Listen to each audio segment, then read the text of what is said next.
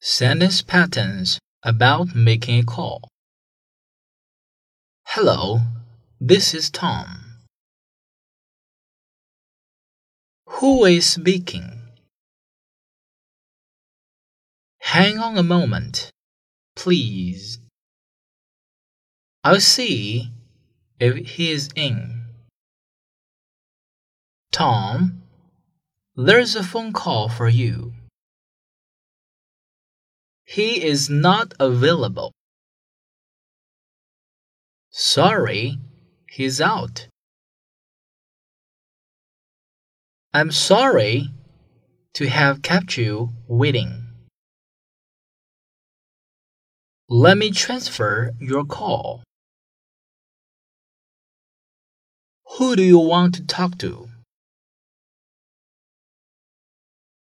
May I call you back?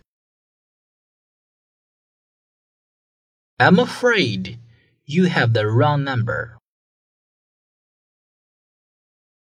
I'm sorry. I've got the wrong number. Could I leave the message for her, please?